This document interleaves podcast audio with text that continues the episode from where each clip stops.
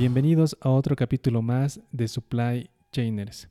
Como bien saben, esta segunda temporada estamos más focalizados en compartirte historias de profesionales en la cadena de suministros que nos puedan demostrar qué pasa tras bambalinas en esta área, los soft skills que se aplican, el tema del liderazgo y toda la historia que tienen detrás para demostrarte cómo llegaron donde están ahora.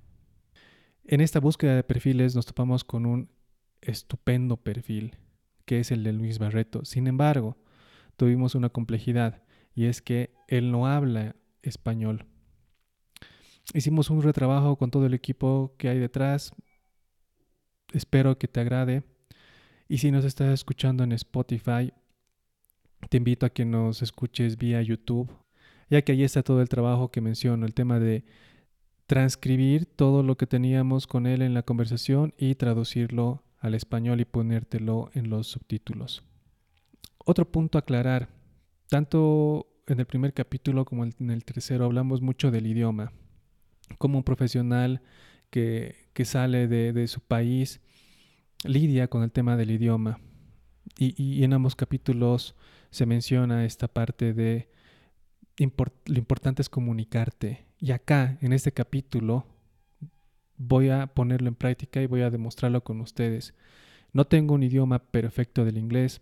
Luis Barreto tampoco tiene el idioma inglés eh, como nativo. Él viene de, de, Brasil. Y podemos comunicarnos, sin tener un vocabulario extenso, un acento nativo. Él me entiende, yo le entiendo. Y al final tenemos esta conversación que dura aproximadamente una hora. Espero que disfrutes del capítulo y sin más preámbulos, vamos. Hello, welcome to another episode for the supply chainers. This is the first episode in English and I hope you enjoy it. And why is in English? Because we have Luiz Barreto uh, that is is a really good professional in the supply chain field, but he doesn't speak Spanish yet. So we are trying to do our best in order to share their experience and the, you will find the subtitles in, in Spanish in, in the episode. Um, as supply chainer, we think that his experience is really, really valuable to listen, and yeah, I, I, I hope you you enjoy it. Luiz Barreto has many hours in the supply chain field in their careers he, he, work in in big companies, uh, and you will listen more about. And I didn't want to describe all the profiles because we will do it in the in the in the details section in LinkedIn in YouTube. So please read it. Um, welcome, Luiz. Thank you for give us your time to make this episode. And yeah, welcome again, Luiz. Thank you very much, Angel. It's a pleasure to be here with you and Pablo. Thank you. Well, uh, I would like to start with the next question. I would like to know uh, who is Luiz Barreto? Yeah, so I can take different ways to answer this question, but I'd say the best way, maybe in my opinion, would be it's just a person that really like to learn learn about uh, what I currently think that I know, things that I have no idea how to start. Because every time that I decide to take a new challenge and learn something, uh, it's always, uh, I'd say, uh, always add value to my experience, to, to what uh, I was doing, to what I'm currently doing. So definitely Luiz Barreto is someone that really likes to learn. And this is the right now, this is the result of every single action. Uh, I did a couple of uh, masters and MBAs, and every single step in my career that I was studying about something led me to where I am right now. I'm living here in the US, working for Amazon as a senior stock manager. I studied in one really good university. So this is the I'd say the summary about uh, Luiz Barreto. Nice. I know that you enrolled in in the military field in, in the army from Brazil, and is that right? Yeah, yeah. So I served the army as an officer for five years. Uh, I started uh, commanding a platoon of uh, 40 people, and then after that, a company a bit close to 200 people. In, in the last two years, I was managing the logistics and the procurement department of the Brazilian Army, at least from the battalion where I was serving. Nice. And what was the main reason you decided to, to roll in the in the army? At the first moment, it was more an escape from my uh, from the environment that I was part. So when I was I was growing up, uh, I didn't have many opportunities, mainly because uh, I didn't have a good financial background uh, and taking that opportunity of serving the army, it was the first step to not only build my career, but also uh, to start preparing my future by acquiring new skills, uh, having a salary, and save as much as I could to invest on my education. Nice. I would like to go more in deep because I think most of our audience feel the same as, as you feel in the past that mm, they don't have the opportunities to get um, a better education, a better opportunity. So, uh, could you please elaborate on what was um, the mindset that you had in the past uh, when you decided to escape from from this situation? Yeah, sure. The key thing is that doesn't matter what you are doing, you have take the best and the maximum what you can get from the current situation that you are facing. This is the key thing. So, for example, and I not talk only talk about financial resource. I talk about uh, the experience, the skills from that specific job, and I can provide more details. For example, uh, when I, I, had the opportunity to serve the army, uh, I was not only worried about the financial part, but also of acquiring the right skills and the right experience that would be useful for me in my next job. I always think about what comes next. I never think about the past because the past already happened there is nothing that I can do to change besides learning from my mistakes. The present is something that is too late to change. So I always think about what's going to be next, what's going to be next year, what's going to be my next job. And as soon as I know what's going to be my next objective, is the time that I'm going to take to prepare for the uh, for the next challenge.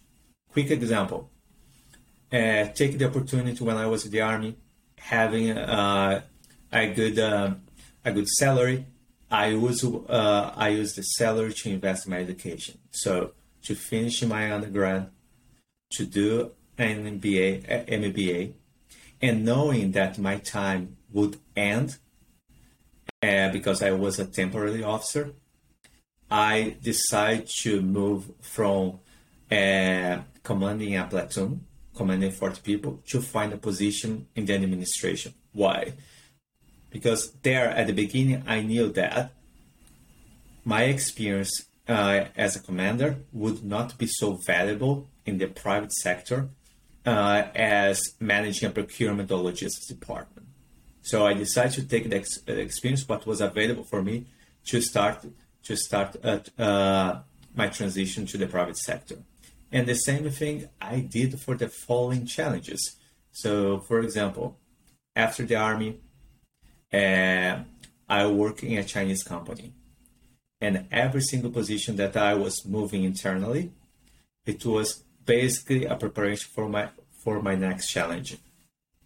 I start there as a senior business intelligence analyst and understanding what was the current environment, understanding the culture of the company, uh, I decided to not stop by there, not not stop with this position.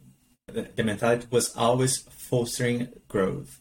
So I realized that I would need I would need at that time uh, to do an MBA. I did an MBA, and uh, through the MBA, I acquired knowledge, education that basically enabled me to grow inside of the company. And this happened one uh, one year after the other. After this Chinese company, it was the same thing when I was working for General Motors. After General Motors, it was uh, basically the same thing when I moved to the United States. And now living here in the US is basically what I am applying in my current company, where I'm working for Amazon, as I mentioned, uh, as I said before, right? And right now I'm in a really good position, good salary, and if maybe if I was someone else, let's say uh, the common population, I would say, okay, my life is perfect. I don't want to change anything. I am good where I am. And this is not my style. So what happened is that I, I know what I want to be in the future. I know which position role I want to build my career. And right now I am preparing for it. So uh, I don't know if you are aware, but I am doing uh, two more masters. One master of uh, master of science in data science, and another in computer science.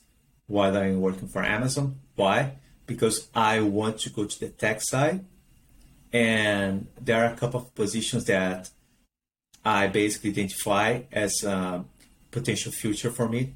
Not because they they are extremely well paid. It's mainly because I like the challenge, and this type of challenge that where that I like make me happy uh, solving the issues that we might have in this specific role.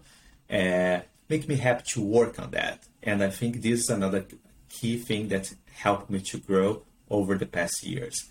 Is finding something that you really appreciate, you really like, and and basically prepare for that. Awesome. So basically, you really love challenges. That can summarize all that that you said now. Yeah, it's a key part. If you work in supply chain, you have to enjoy challenges. yeah, nice. And uh, after to go to, to the Amazon if I would like to go more in deep into your main responsibilities in the purchasing field at General Motors. What was, how was the environment?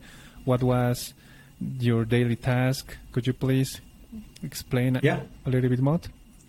Yeah, yeah, sure. So when I was working as a procurement coordinator for General Motors, uh, I was responsible for a small team of buyers and my team had the responsibility of basically sourcing uh, components for future programs i mean future cars that we were planning to produce and also uh, ensuring that we would have a supply of specific components for the car for the current uh, cars that we were producing so these were the two big responsibilities and my day to day there was uh, working in the, the sourcing process that we had and also uh, using part of the day for negotiation. So I was not only negotiation uh, in the sourcing side, but also for the current business. I was responsible for cons- uh, for the consolidation of suppliers since we had over 100 suppliers at that time, uh, there was the biggest strategy of uh, the category that I was managing was to consolidate the number of suppliers, to reduce the number of suppliers. So we would foster collaboration with the, the key suppliers that uh, we are managing. And of course, at the time, and this is what I always do in my life, is always to go beyond uh, your uh, current responsibilities. So, for example, see, if these were my uh, my main responsibilities, what I described before, what can I do to grow? So I was I decided to work in an HR project, basically a training program for new employees and for employees that would like to be a manager in the future. and so on. But my day to day was basically that one being responsible for the suppliers, for the current suppliers, being responsible for the future suppliers, negotiation, negotiation, and negotiation all the time. That's awesome because I think in the supply chain field we have to improve our ne- negotiation skills. So, could you please give us some tips about how to negotiate with suppliers, uh, how, how to manage this this kind of stuff? Because it, it sometimes is really hard. You, I I read that you manage seventy million dollars of spend. Is that is that true? Yeah, uh, a bit more than uh, that. Uh, six yeah. billion. Uh, but, but six six billion is in, in Amazon, but in General Motors. Oh, yes, it was one over one hundred twenty million US dollars at General Motors. Wow, that's yes. a lot of money, man. Uh, how did you manage to negotiate all, all, all, with with with all the suppliers? Yeah, there, there are two things. So the first thing is to have a good team, and I had. Uh, my my my uh, the buyers that were working with me in my team, they were super capable. They are always uh, they were always looking for the best uh, for the company, of course. And there was one guideline that I was always sharing with them, and this is what I was expecting from them, especially for the big negotiations when I was the one main responsible. And it consists simply of understanding uh, the culture, because if you are dealing with a supplier that is from a different country, you have to understand the culture. Because uh, one thing that uh, you might think that is super simple and is normal in your culture doesn't mean that's going to be normal for the other culture. Uh, so this would be the first thing. Then the second, you have to understand not the culture of the country, but the culture of the company, the culture of the department of uh, your supplier. You have to understand the personality of the person. Uh, this is a key thing. So if you understand that one person, your supplier, uh, your point of contact, is more outgoing, you will adapt yourself to be more outgoing as well because what you you want at the end is to not to have a perfect match, but at least a close one where you have sharing interests and then you can develop this relationship, right? Uh, the next point that's super important in negotiation is then I would say the most important is to have pretty good uh, analytical skills. Why? a relationship is not the core of uh, a negotiation of uh, supplier development. Uh, it's super important, yes, especially de- depending on the industry where relationship is much more favorable than anything else. But besides it, you have to have strong analytical skills because when you go to a negotiation meeting, what to convince a vendor, to convince a supplier that you should be paying less uh, than what the supplier is asking, you will not use your relationship because definitely you will not get anything from there. You're going to use data. You're going to use everything that you were able to collect, analyze, and show the reasons why you should be paying less. And this was one of the key things that we were able to bring uh, uh, a few millions of dollars of uh, cost reduction at GM.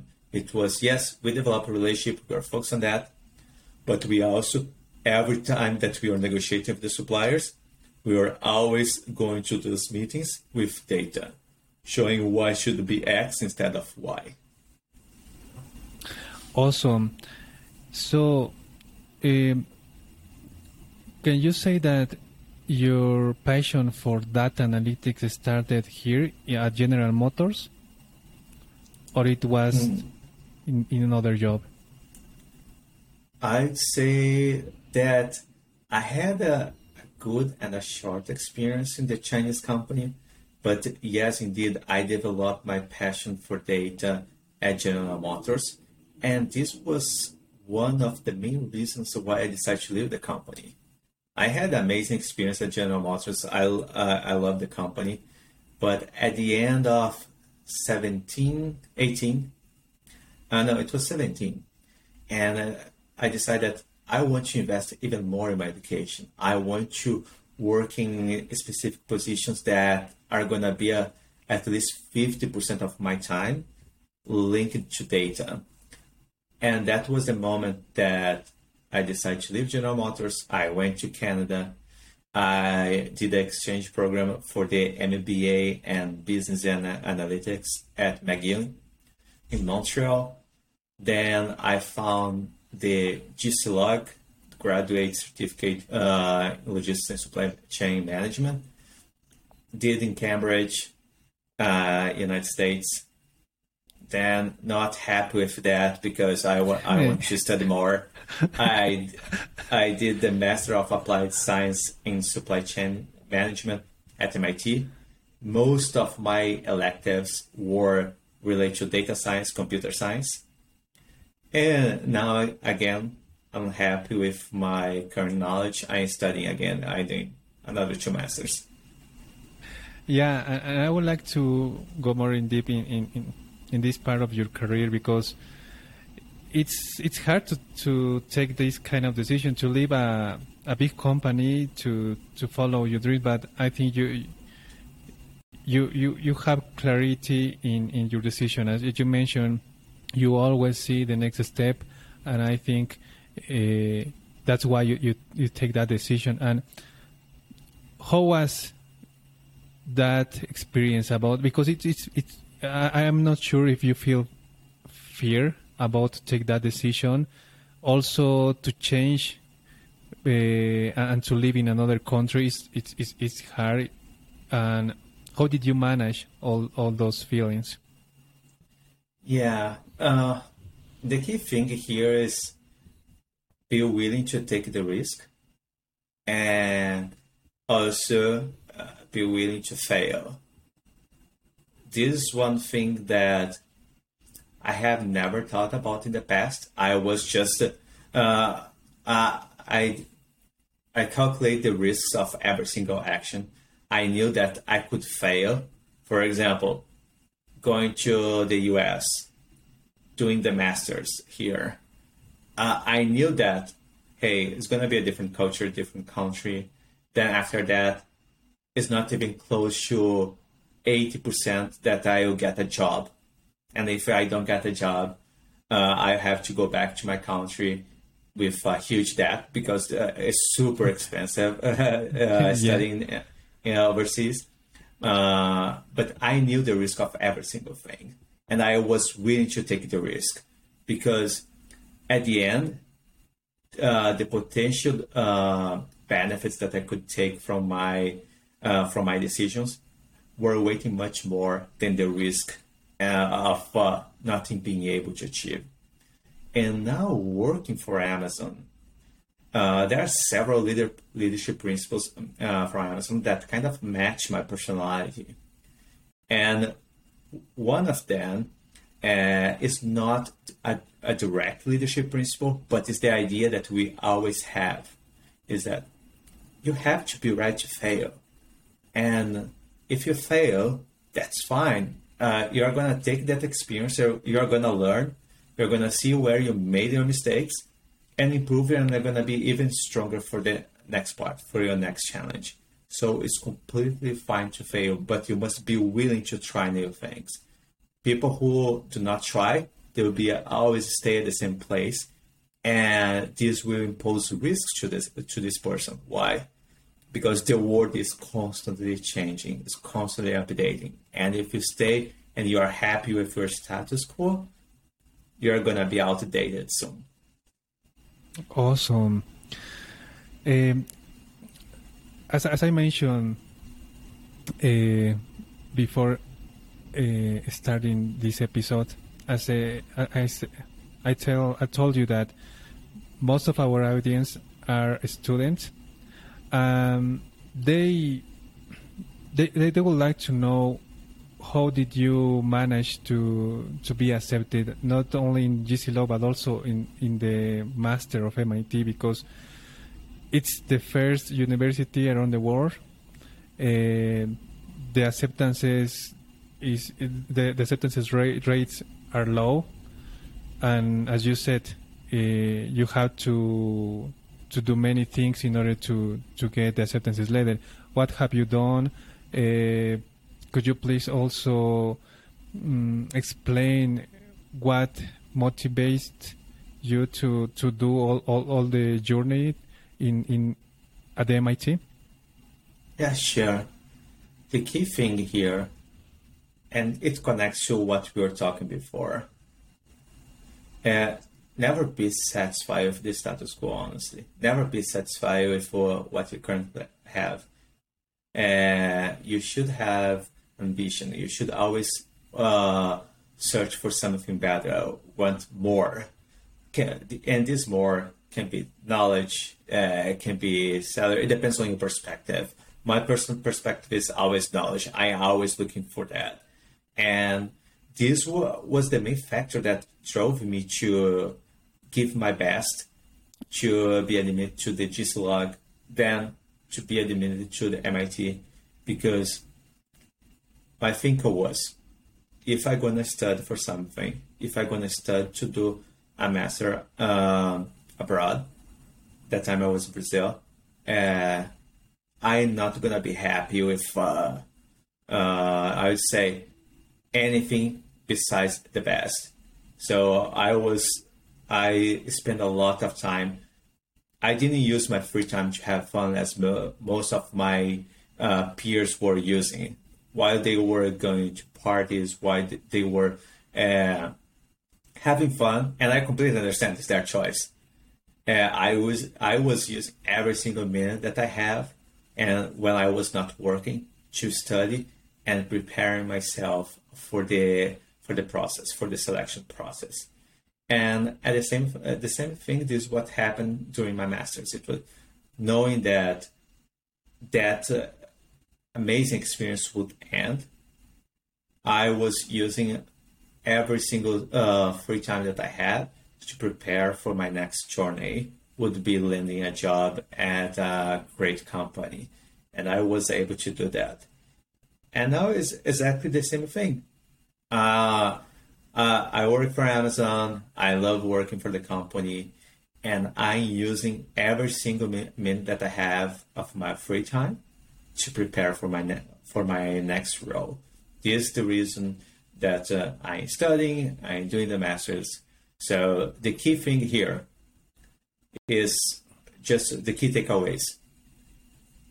Never uh, be satisfied with uh, what you currently have what you're currently doing, and never accept something that is just meeting the bar it's just meeting the requirements. Always go above the bar. This should be your expectation. For example, if uh, you are in the university, right, and this is our main audience, you are the university, don't be happy of just passing the classes. You, you should be striving to get the highest grades. You should be looking for extracurricular activities that are going to add value and knowledge to you.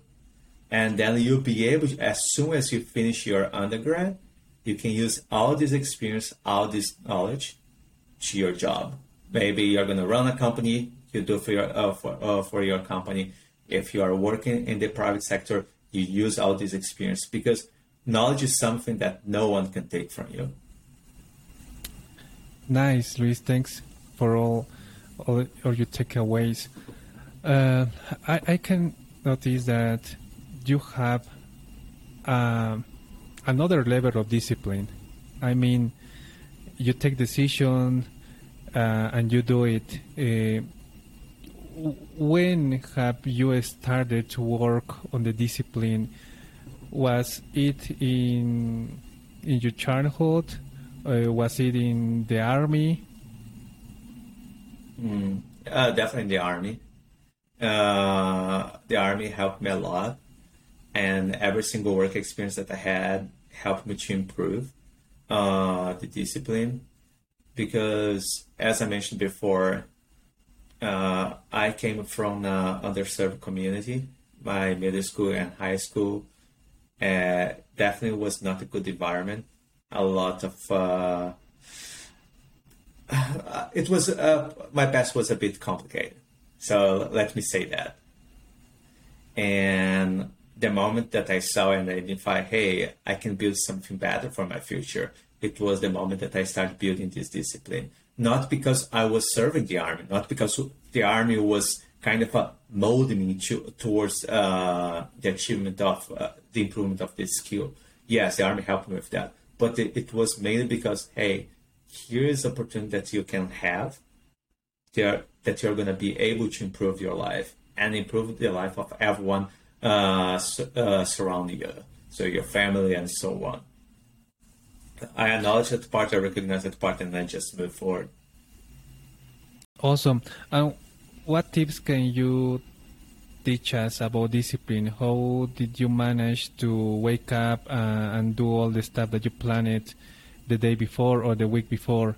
it's it's really hard for, for everyone when you work. Uh, and, ah, and, and and fun fact, you have a family also. I would like to talk mm-hmm. about how did you also manage your time with your family when you with your child, uh, uh, and do all, all the stuff that, that you mentioned. Mm-hmm. Yeah, sure. Mm. I think the first the first thing is that what is your objective? You should know what's your objective so, uh, because even if you start writing a piece of paper, here, these are my objectives, but deeply, you don't care much about it, that you are not willing to sacrifice your free time and so on to achieve your goal, to achieve your objective, that is not your real objective. Uh, I have to be 100% transparent on that. Secondly, over time, knowing that your objective, for example, is A, you're going to do everything that you can to uh, achieve A. And one example, since I decided that my goal was uh, to build knowledge, to develop my data analytical skills, to study abroad, to land a good job after my master's, and now to prepare myself for my, my next role, there was not a single day that um, I got uh, I was awake. I was sleeping until late. Normally, right now in the past two years, I have been uh, getting up at 4 a.m. 4 a.m. Uh, I eat a quick breakfast. 4:30, uh, depending on the day, but in the past one year, I go direct to my office here in Seattle. And if I'm not working the projects that I enjoy, in my work, I study. I study something. I always study something. I use this key moment in the morning to develop myself, to do what is really important. This is where my mind is uh, super fresh, and I know that can uh, per, uh, high perform at that moment. So I start my day by by doing that. Then I tend to focus on my, uh, I'd say my key projects, the one that are going to add a lot of value to the company during the morning and while my mind is still fresh. In the afternoon, I tend to do the things that uh, I'd say that uh, that don't demand a lot from from my brain. So, for example, attend meetings, do some easy and quick reports, answer emails, anything that's not going to require uh, a lot from my brain. Is, is tasks like that. Then I usually do some kind of exercise after that. No, maybe just a walk.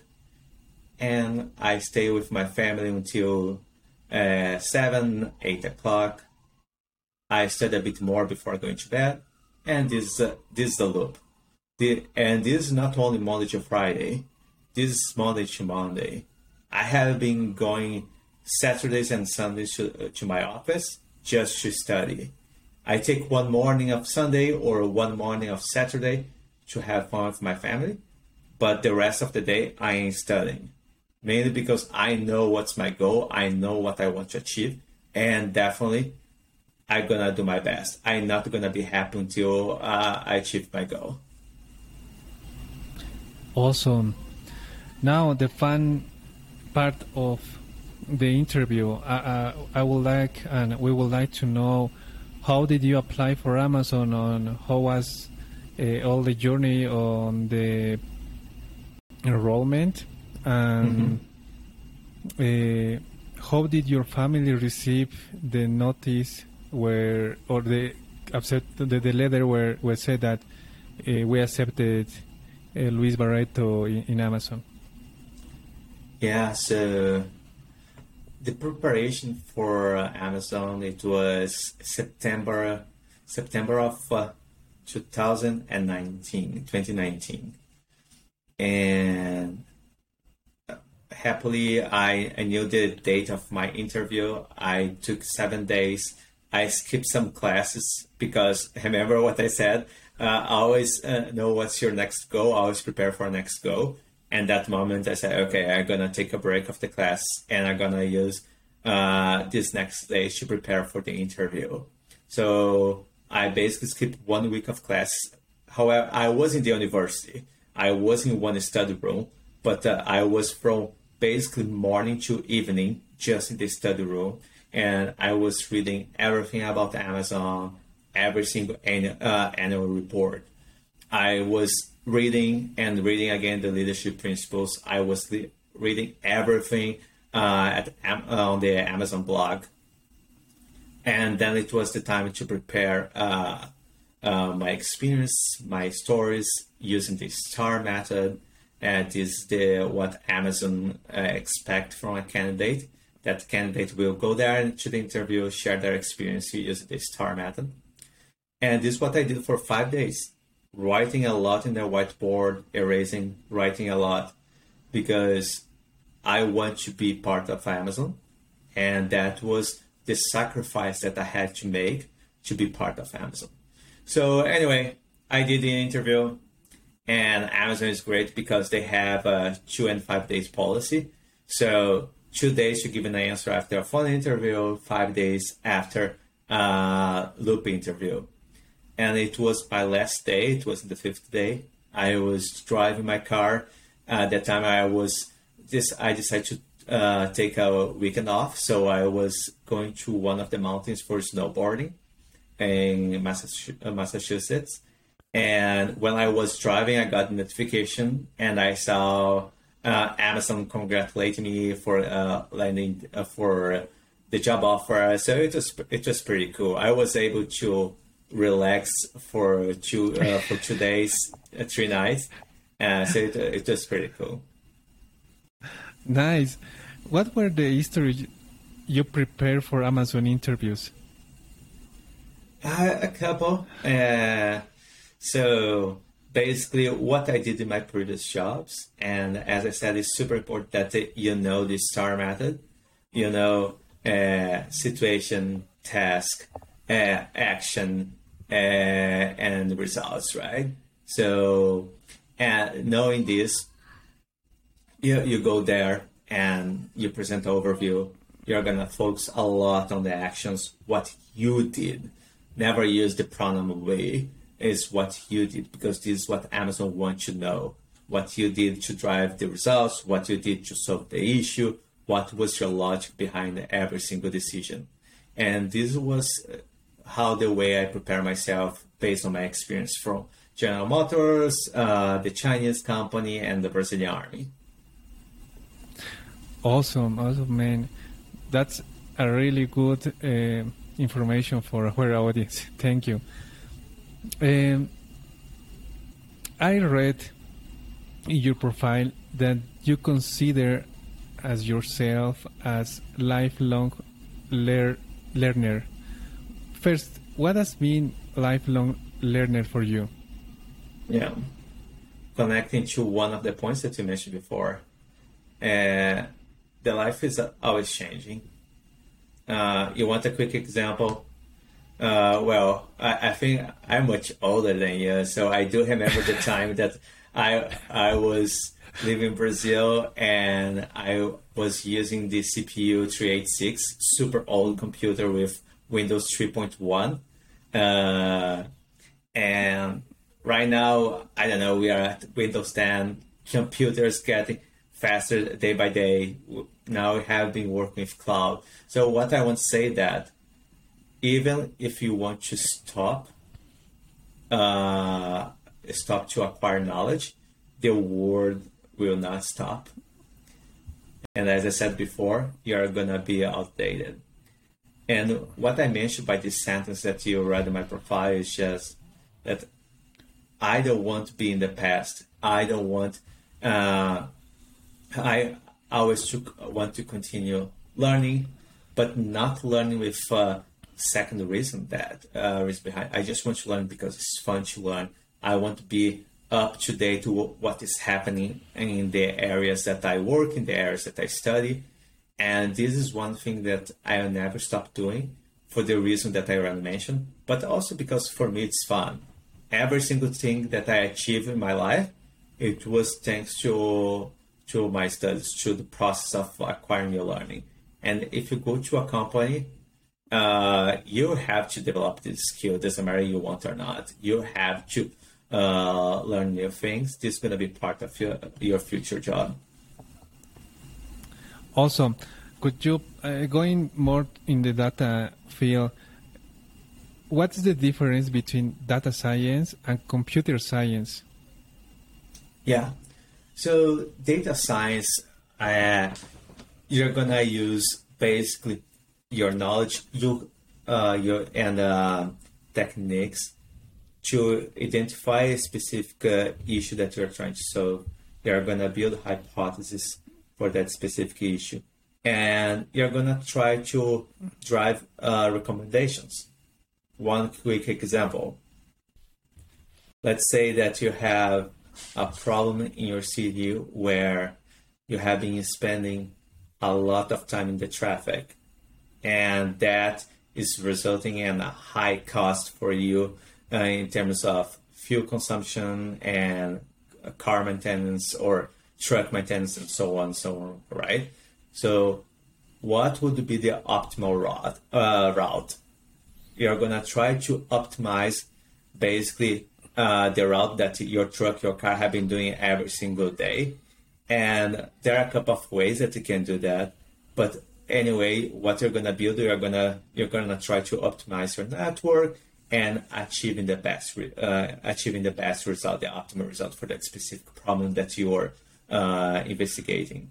When we go to computer science, both both areas they have several nodes and several branches.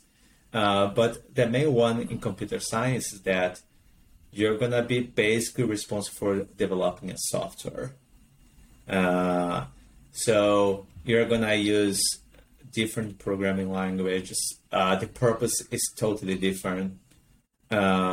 Uh, while one you're going to be uh, analyzing and researching specific uh, situations, problems, the other one you're going to be developing software.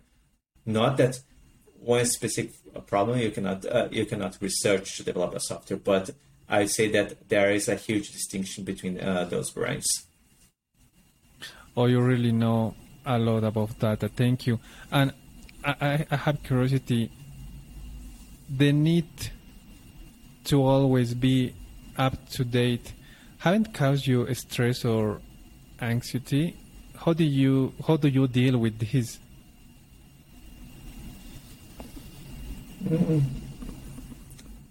I'd say the search for knowledge never caused me anxiety uh, because, as I said, it's something that uh, I have a pleasure of doing. Oh, one of the things that cause me anxiety, I'd say, is definitely the fact that I don't know something. So, oh for, for, example, uh, I work as a senior stock manager, right? And it's impossible to know everything, but there are certain things that I was expecting to know at one level that was definitely uh, a little more complex, and then there is a specific problem that I don't know because maybe I didn't invest enough time to investigate the situation. I didn't invest enough time to acquire the knowledge, and that caused me anxiety. So it's just the feeling that I don't know uh, everything. Wow. And you, you mentioned something interesting. What are your main responsibilities now in, in, in your current position at Amazon? What are the main responsibilities? Obviously, uh, we just need a big picture of that. Yeah, sure.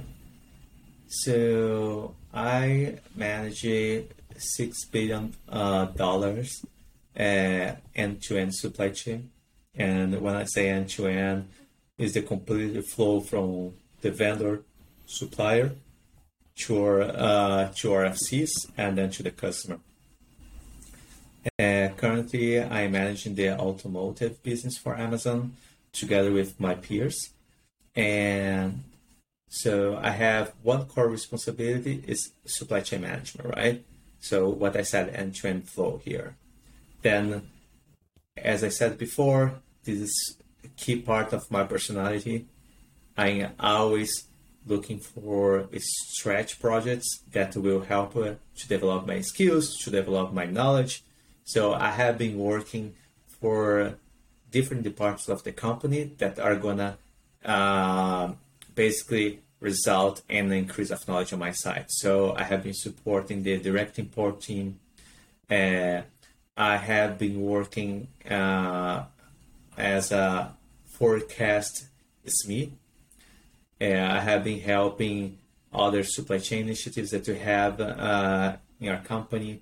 I have been working uh, uh, for the diversity committee.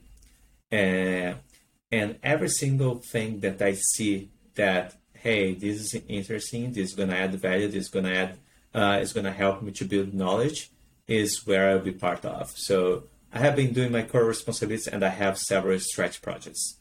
And I'm super thankful for the leadership that I have.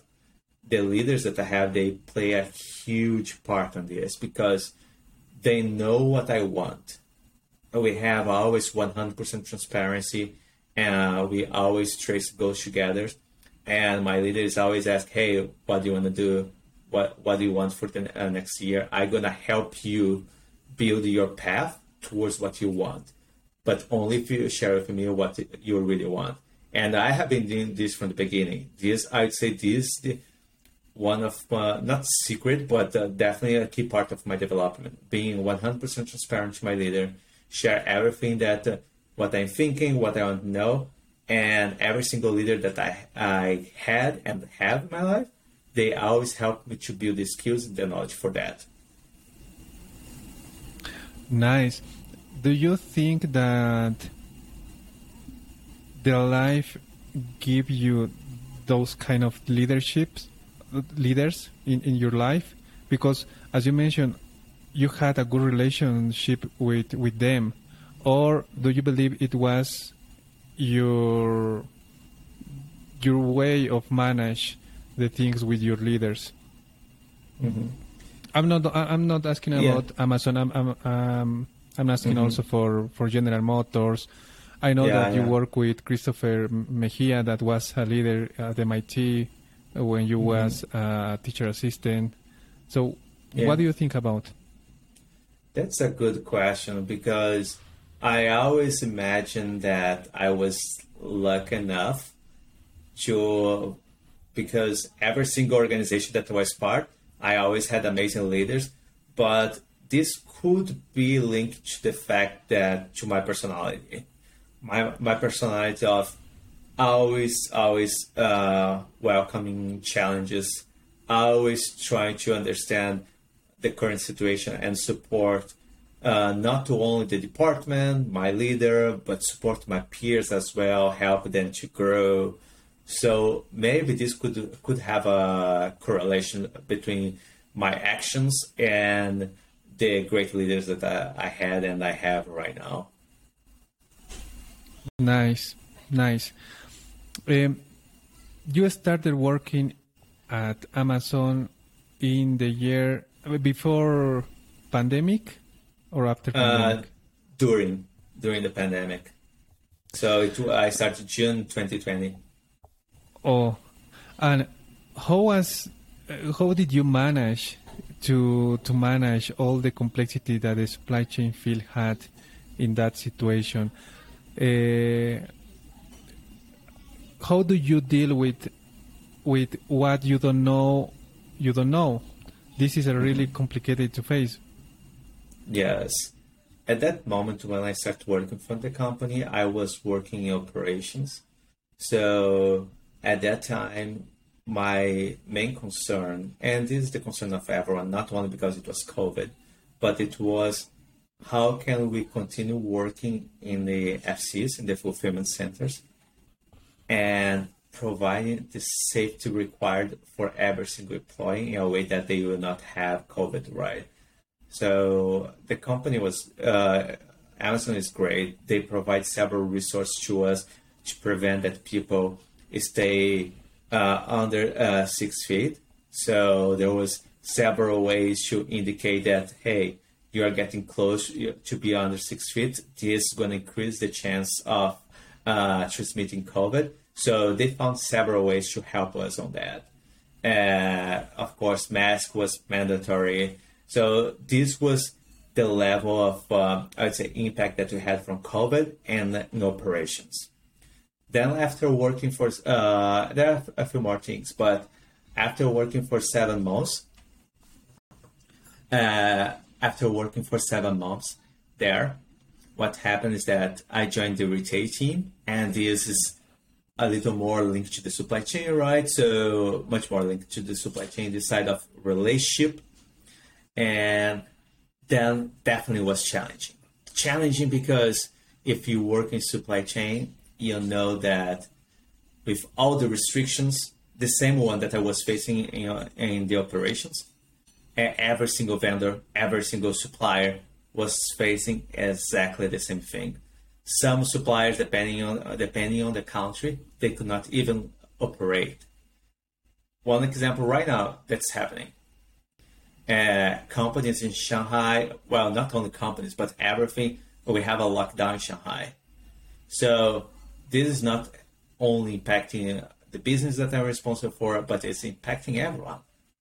And here is where I would say the key moment is where you have to be proactive and not reactive. This is one thing that we always try to uh, reinforce for new learners, for uh, people who are just starting supply chain management, right? Uh, and that, let me elaborate a bit more.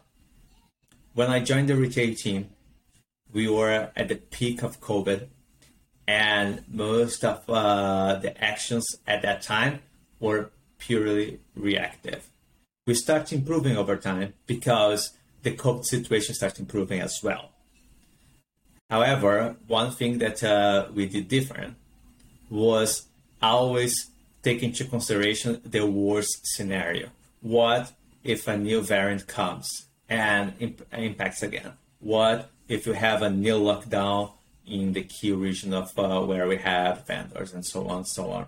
So by building these scenarios, we were able to identify good solutions, uh, good um, action, uh, actions that we should be doing to prevent that any bigger impact to our supply chain. So this is what we did. Uh, basically, uh, I cannot elaborate more than that, but we did some actions that help us to mitigate the situation that most companies are facing now again because of the lockdown in Shanghai. Awesome. It, it is really hard. Uh, I'm facing that those kind of problems now, and yeah, there is no buffer store that could help us uh, on, on, those kind of situation or algorithm to, to prevent this this kind of of lockdowns or or port congestions and everything we are facing on the la- in, in the last years. How did you manage the transportation?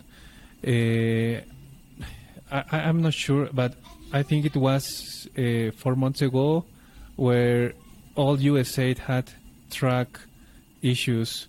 Um, I'm not sure if, if you you, you had problems also with the, with the lack of trucks, right? Right? Uh, not much. And the inland transportation, yes, it's a bit challenging, not only for this, but uh, our companies are facing a huge backlog because of uh, lack of capacity of the carriers. But this, since this is part of uh, Amazon's strategy, and I believe you read a lot of news, Amazon is always investing in logistics, right? So uh, we do have a few trucks that help us to mitigate the situation. Uh, the latest news right now is that uh, you can you can search on Google. Amazon was uh, investing to have their own containers. Uh, so this is the strategy of the company. However, if you work for a different company that had they have uh, the company has a different strategy, then yes, then it might be a, a bit challenging, and I bet that still is challenging for them as well. Oh, that's nice.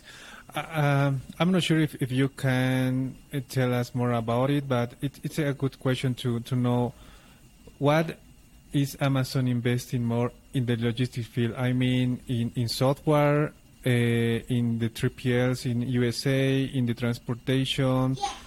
Uh, my question is, what is Amazon focused on in the logistic field? Mm-hmm. Uh, I'll be able to share with you what's available on internet, what is in the uh, annual report. But as I mentioned, there are a few things here in the in the supply chain management side. The first one, as I said, and we have been operating, uh, I'd say quite extensively, is basically with trucks. Uh, and right now we have been investing quite heavily on electro electrical vans for the last mile. Uh, containers, this was one of the biggest investments uh, recently. Uh, old investment, but it seems that uh, we made um, we made another investment last year is airplanes and uh, so, besides all this, uh, we continue expanding our FCs. So every, not every single month, but definitely every single year that we go by, we are always opening uh, new FCs. So these are the biggest investments that we have in the supply chain management side. Wow, that's a lot. Uh, in the near future, well, long term, let's say 10 years, do you believe that Amazon or which company do you believe that will be the top player in the in the supply chain field? Uh, it's hard to say. 10 years is uh, uh, too far away. Uh, and right now, my answer is going to be I hope that's my company. Uh, we, we are working uh, for that to always be the number one, always to, to be always the number one, delivering the best customer experience. Uh, but honestly, it's it's hard to say. The, uh, we love challenges. We are gonna be there to solve those challenges, and at the end, what we want, as I said, is to deliver the best customer experience. So nice. Uh, one of the hardest part in the supply chain field also is the last mile delivery. Have you managed the last mile delivery in Amazon? What no, was your experience there? No, no. No. So, okay. So my next question will be to changing more about leadership. And as I was reading your profile, I, I, I would like to. Could, I need your help here because it's it's the the recommendation is in Portuguese and I and I don't speak Portuguese. So, could you please read the recommendation that you got from William Mota, please? Yeah, sure. Uh, here. A vida profissional é uma verdadeira caixinha de surpresas, cheia de desafios e aprendizado. Uma boa parte do aprendizado que adquirimos ao longo da jornada é devido às pessoas que conhecemos nesse caminho. Tive o privilégio de trabalhar no mesmo time que o Barreto na General Motors, e eu em supply, supply Quality e ele em Supply Chain. Barreto com certeza é uma das pessoas que influenciaram no meu crescimento pessoal e profissional de maneira exponencial. A sua autoridade, postura e propriedade em conduzir os processos é admirável. E isso gera um engajamento de todo o time em focar no resultado e buscar constantemente a excelência. No futuro, espero ter novamente a oportunidade de trabalhar em conjunto, independente uh, do desafio. Wow. What did you feel when you received that recommendation at that time? Yeah, definitely pretty happy. Uh, he's a good friend. We worked for a while together and several challenges, uh, especially the ones that we were constrained in terms of supply. We had challenging suppliers, and we were always trying to find the best outcome for the situation for the company, being extremely positive and having fun through the experience. So it was great to work with Feng, and we were able to build a really good relationship in a way that uh, each one of us, uh, for example, I was using his technical expertise to support my weakness because I'm not I'm not engineer and he is. So we are kind of take uh, advantage in a good way, in a positive way from each other to fill the gap of our knowledge and still delivering the, best for our company. So this was thanks to the relationship that we were able to build. Wow. That's good to know because my next question is what do you think are your mm, top principles, values, or essentials to to be a great leader? A couple of things. Not only to be a great leader, I say to be a great person, uh, a great employee. Uh, first of all, as a great employee, is to have fun. Doesn't matter what you do, have fun. Because if you are having fun, what you are doing, you are bring you are going to bring the happiness uh, uh, from the others. They are gonna be uh, happy uh, working with you. Uh, if you are positive, willing to learn, willing to help, your peers will be willing to, uh, to do the same thing because they see someone there. Hey, this person is always helping others. Why we are not doing the same? Why are not helping the others? Uh, this person is always positive. This person is uh, always doing his best or her best to deliver the project. Why you cannot do the same thing?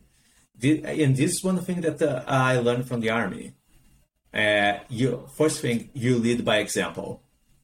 So if you want that everyone be positive, everyone be a high performer, everyone be happy, first you start by yourself. This would be the first thing. And the second thing, uh, before you think about managing people, about leading people, you have to learn uh, how to follow your leaders, how to follow people even when they don't have a direct relationship uh, over you. And what do I mean by that? Is for example, let's say that you have a leader and your leader is asked something think in a way that thinking the following way.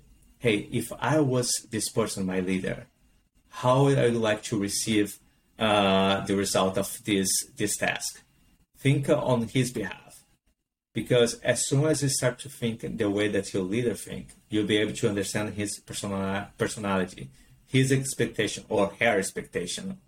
And uh, with that you will definitely deliver your best and as soon as you become a leader, you, you'll know what was the experience for. So first, you have to learn how to follow.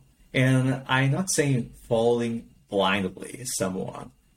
Uh, when I say following, I talk about following smartly in a way that you you are going to anticipate the needs of your leader, and you are gonna challenge them, uh, your leader, when you have to challenge in a sense that maybe there is a better approach to a specific problem and so on so these would be the two main things That's nice. I know that you had great leaders, and it's just uh, my, my, my next question is hypothetical.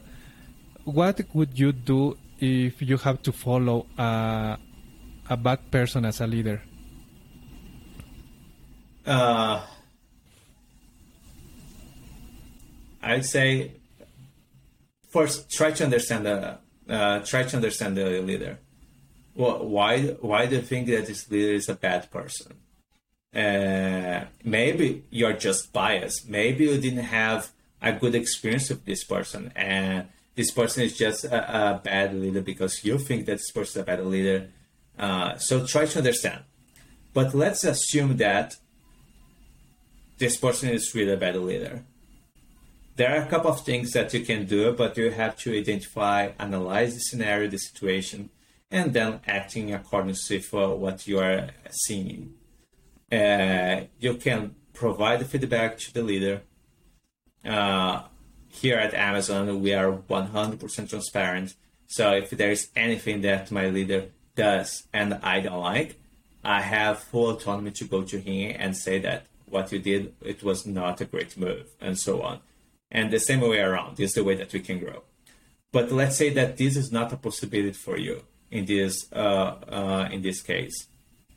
So this is where you start explore, exploring new options. Uh, maybe in the company, maybe in other environment, in other company.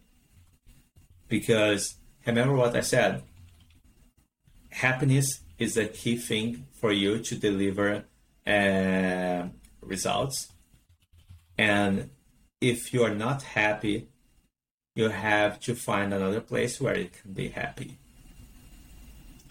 And it, nothing's gonna add if uh, you are negative, if you, you start complaining about one thing, maybe in this case that you mentioned, uh, this uh, hypothetical case, a bad leader, nothing's gonna change if you just keep complaining. You have to be the change.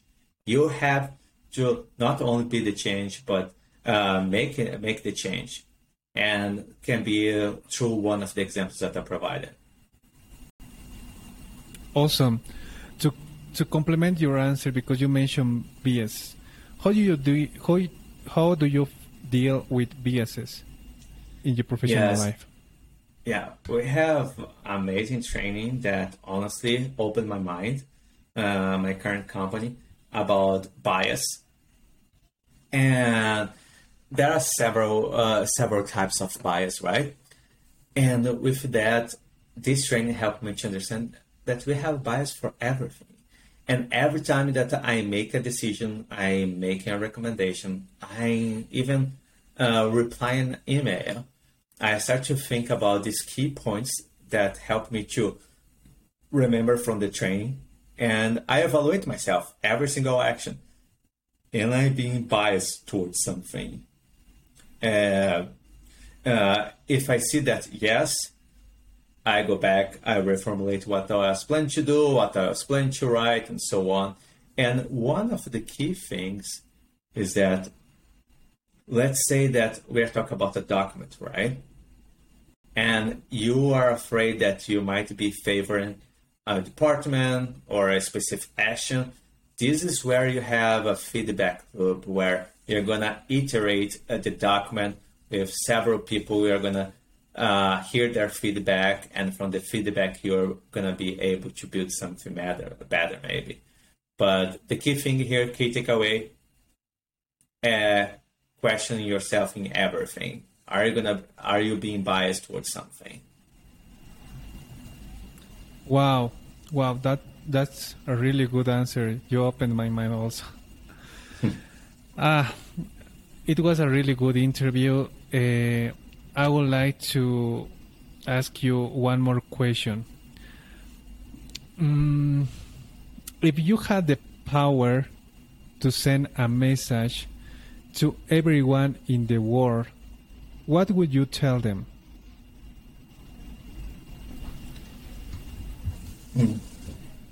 I'd say this is kind of a mix uh, to what I said, but it was the core part.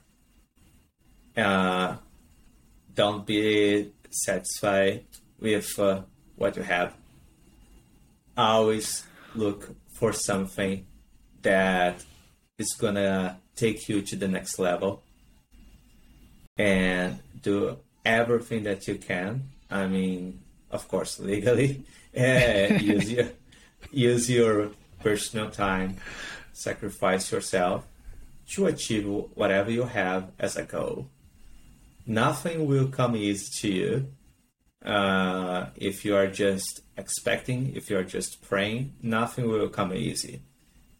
You have to sacrifice something to get what you want, and then here is where you're gonna wait if is what you are planning is definitely worth of your sacrifice for your personal time uh, or any other thing that you are sacrificing.